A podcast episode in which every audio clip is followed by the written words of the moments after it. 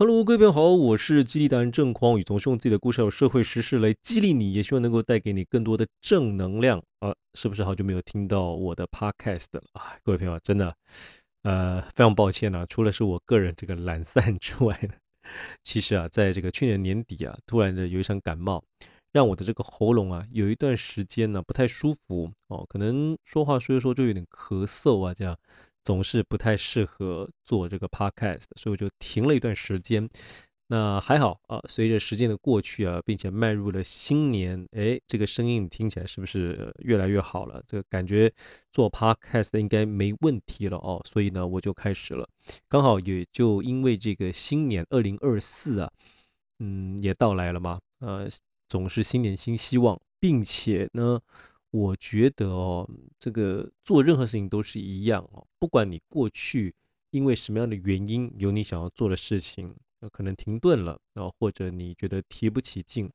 刚好借着一个新年度的来临啊，你就现在马上闹，重新开始吧啊，就像我一样，所以我也是一样啊，不管是影片呢，还是像这样子的 podcast，我都会呢重新好好的开张啊，并且呢加大这个力道。那这新年的第一个 podcast，我还是要跟大家回顾一下哈，就我自己呢，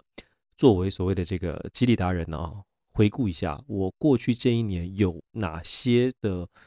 值得回想还有纪念的事情，并且除了可以继续的激励 push 我自己前进之外呢，可能也可以激励到你嘛哦。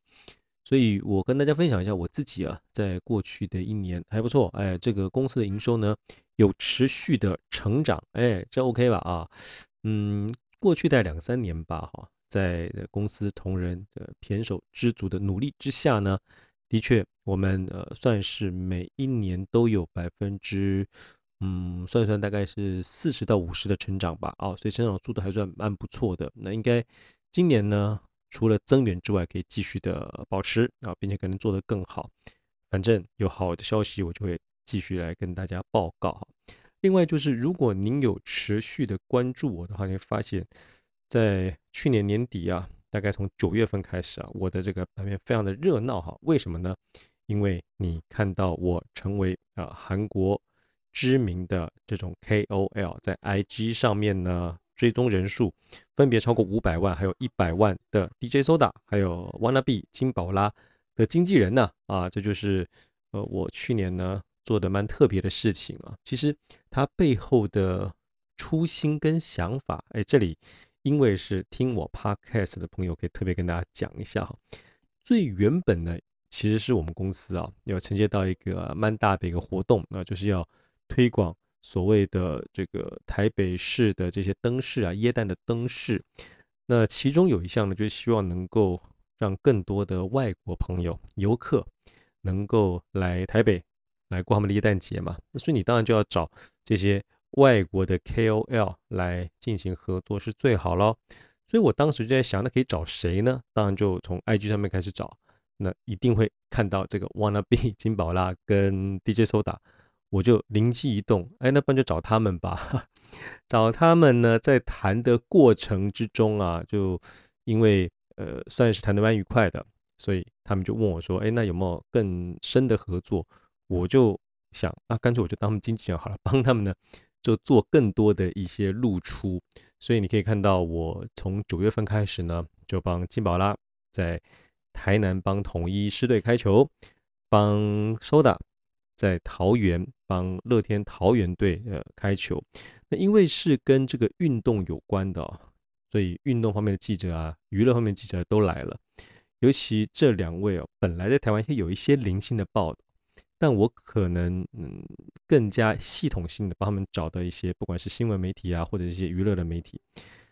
并且还让他们去上一些谈话性的节目哦，所以就啪啪啪啪，你可以发现好像这几个月他们很常来台湾，然后。都有很多的一些表演呐、哦哟，或者是露出啊，哦，像比如 DJ Soda 还跟我们的蒋万安市长来碰面的，那时候我就在旁边啊，那都成就了非常非常好的一些露出哈，那也让他们不管是名声呐，哦，或者是知名度啊，我觉得在台湾都有飞跃式的成长，这样的成长自然就会带动所谓的营收嘛，所以你可以想到。在呃明今年啊，今年应该就会有更多开花结果的成果出来了，所以请大家拭目以待。好，那另外呢，就是我在去年年底办了两场论坛，这两场论坛其实都是劳动部，是我们最后背后的这个大客户嘛。那这两场论坛呢，一场它是关于国际的，一场是关于就是国内的重要劳动议题。它分别啊有它的所谓能够让我还有我的公司提升的部分。第一个就是呃劳动论坛，它是呃让日本的这些呃算是劳资集体协商啊哈这样子的专家来进行分享。那既然是这种。呃，国际的分享，而且讲者是在日本呢。哦，我们等于是用线上的方式来进行，在台北的我们这些参加者呢，会聚集在一个教室啊，聚集在一个活动的现场，看着这个大荧幕。这个大荧幕上面呢，就是因为跟日本的讲者连线，所以他们在线上这样参与。另外，还有在台湾各地的对这些议题感兴趣的朋友，也可以在线上。来参与这样的活动，所以等于是三方嘛，有三个场景，一个是实体现场的场景，一个是呃云端日本那边讲者，再来就是台湾各地的这些听众也可以在云端上面看到。所以，哎，各位，这有复杂度的哈。于是呢，我们公司啊，在做直播这件事情就提升了啊，并且呢，在针对劳动这个议题也深化了，同时。因为他需要口译嘛，啊，所以我们还跟这个日语的这个口译老师就专门做这种会议的，又有更深的结合。那有这样子一个经验之后呢，未来我们在做一些国际的会议，那我们就有所谓的时机了啊。所以可以想见呢，在二零二四年应该是可以拿到更多类似像这样子的案子，因为我都已经 ready 了嘛，哈，这个该找的这个英语啊或日语啊或者韩语啊相关的口译人才有了。设备商也有了，做直播没问题，我们也 OK 了，对不对啊？那另外就是那种实体的会议的场控啊、主持啊，就我自己做嘛，对不对啊？于是呢，去年呢，因为这样子一个时机啊，我们可以想见，在二零二四年会有很好的，在这个国际会议方面，可能会有更多的这一些所谓的收入进来哈。那这里我就要跟大家。讲啊，这件事情为什么我做的特别的起劲啊，并且呢有成就感的原因，是因为啊，就在可能半年前吧，我们想要去投标去拿一个卫生福利部的一个国际会议的案子，结果呢，哎，明明只有我们一家去投，居然最后不给我们，理由很简单，就说哎，我们公司没有做过这种国际的活动。那我心里当然非常不平啊，因为其实我自己啊，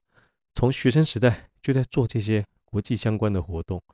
啊，结果评审就因为我们公司所以没有所谓的这种时机，所以呢，他就没让我们做。那刚好劳动部的做了，做了之后呢，我们未来明年度哈，我们就可以拿着这个时机去做更多的这种会议、国际会议方面的工作。说到这里哦，我就跟大家分享一个感觉哦，我觉得人呢，在工作上面哈，或者生活里头，什么事情让你觉得最愉快、最爽的事情是什么？就是，嗯，别人觉得你做不到的事情，你做到了啊。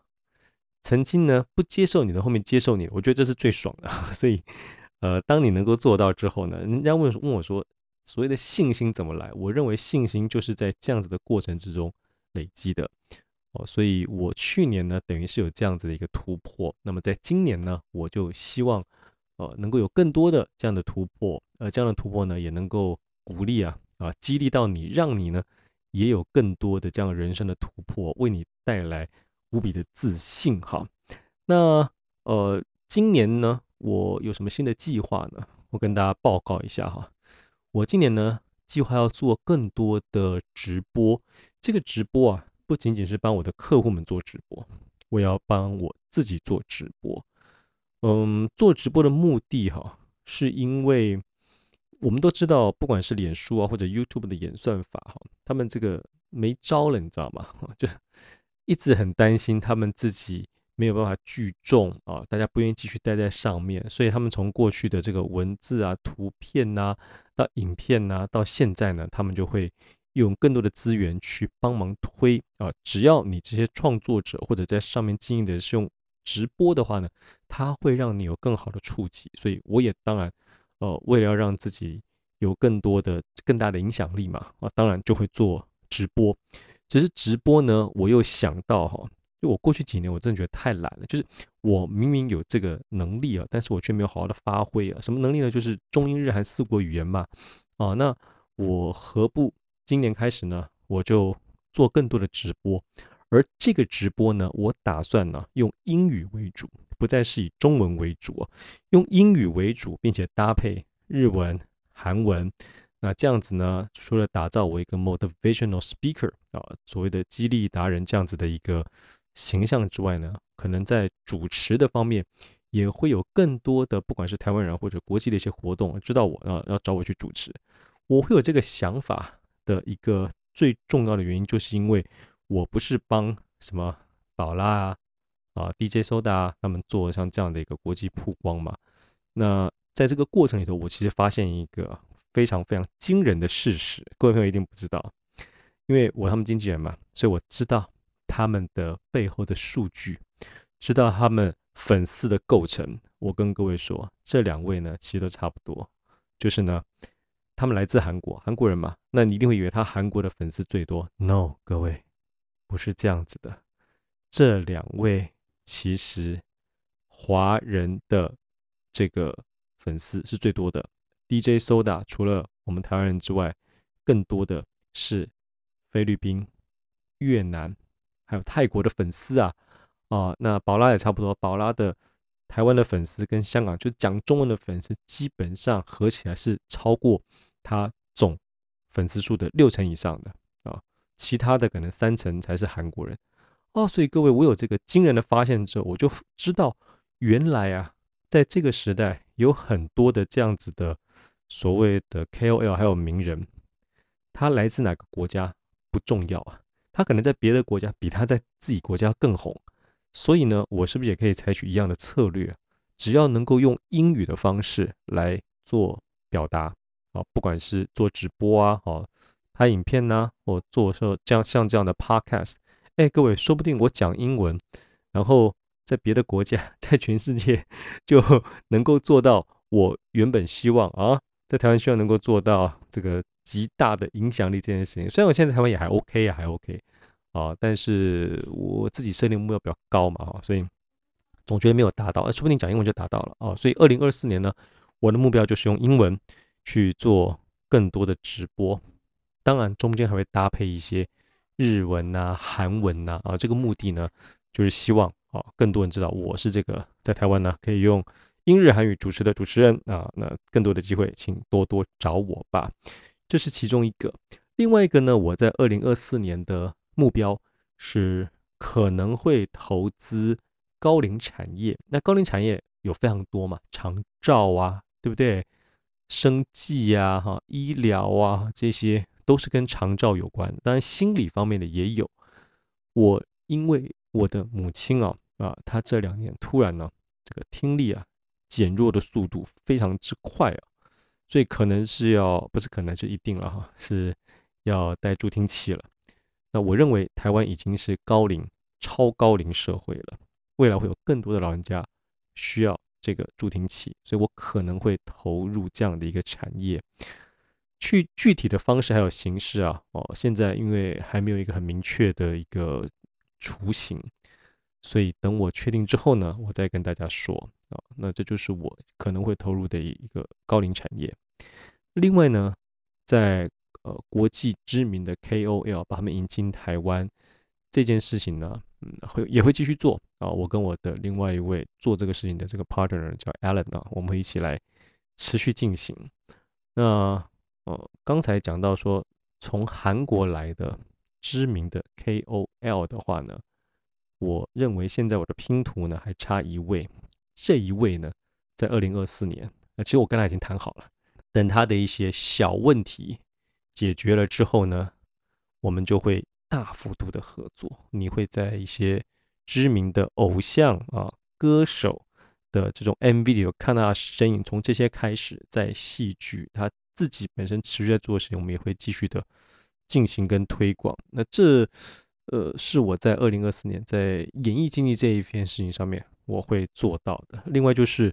既然都要做经济了嘛，啊，我也会经纪一些很不错的演员啊，搭配连我自己啊一起推到一些呃从 Netflix 上面呢啊，或者是像电影啊。哦，实体的这种呃电影院你会看到的电影啊，电视上看到电视剧开始啊，把我们这些演员呢哦推出去，让更多人看到，来一起打造更多的不管是知名度啊，或者是实际的营收。那我们就来看一下二零二四年我可以做到什么程度吧。我希望你也可以有一些很清晰的规划，让你自己在不管是生活还是工作都能够持续的。有进步，有斩获。呃，二零二四年我会继续的呃更加频繁的做这样的 podcast，录这样子的影片。那希望能够激励到你，我们一起成长。二零二四，一起更好。